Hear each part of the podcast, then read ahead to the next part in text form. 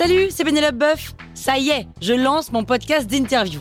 Il s'appelle On tisse la toile et c'est un podcast qui révèle la face cachée des invités. Et d'ailleurs, mes invités, ce sont des CEO et des célébrités comme Gad Elmaleh, Jean-Michel Apathy, My Better Self, Rose Eberstein, Mireille Dumas. Et évidemment, je pose des questions qu'on n'ose pas toujours poser et je leur fais faire des tests, des challenges, je leur fais jouer l'harmonica, grignoter des trucs, bref. Rendez-vous sur On tisse la toile pour découvrir une interview tous les lundis. Ciao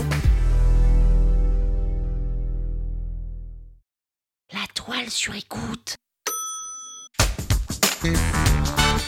Salut, c'est Caroline Jurado. Vous avez envie de capter la crypto? Vous êtes au bon endroit. Un épisode par jour et vous aurez fait le tour. Vous allez devenir riche. Power Angels.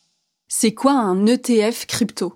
Est-ce que c'est une fausse bonne idée ou est-ce que c'est un succès garanti? Bon déjà, est-ce que tu sais ce que c'est qu'un ETF Je sais, moi aussi je déteste quand j'utilise des acronymes, mais là le nom complet est pire c'est Exchange Traded Fund. En fait, ce sont simplement des fonds d'investissement qui vont répliquer des indices boursiers.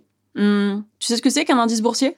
C'est la moyenne du cours d'un ensemble d'actions. Par exemple, le Nasdaq 100, c'est un indice boursier, celui des entreprises cotées à la bourse du Nasdaq. C'est une bourse qui est basée à New York et les entreprises qui en font partie sont toutes des entreprises de l'innovation technologique.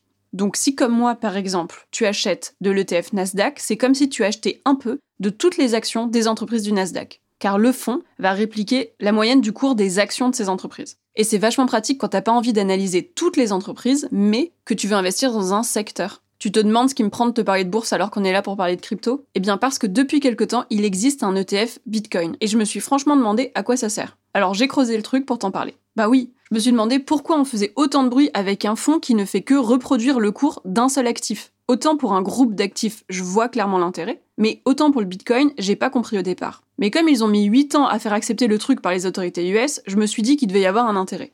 Alors j'ai compris que c'était cool pour ceux qui trouvent qu'un broker, ces sites, tu sais, qu'on utilise pour acheter les cryptos, c'est trop compliqué à utiliser pour eux, parce qu'ils pourront le faire directement depuis leur banque classique, mais en même temps, si t'as un compte chez Revolut ou chez Lydia, tu peux le faire aussi, donc bon. Mais c'est surtout un signal de reconnaissance des autorités du Bitcoin comme un actif d'investissement.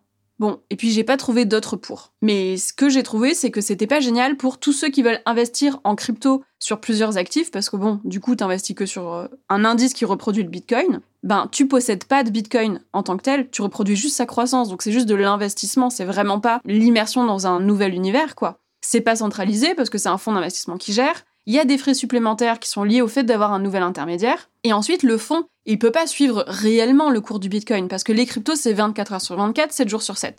Alors que les marchés boursiers, ils ferment le soir et le week-end. Bon, tu l'as compris, pour moi, c'est pas l'innovation du siècle. Mais comme je refuse de te laisser sur un plan un peu moyen, je me dis que je vais te parler de TF vraiment cool. Par exemple, celles qui pourraient être basées sur des entreprises crypto et qui travaillent dans le métaverse. Donc on se retrouve bientôt pour un nouvel épisode sur le sujet. Power Angels. La toile sur écoute.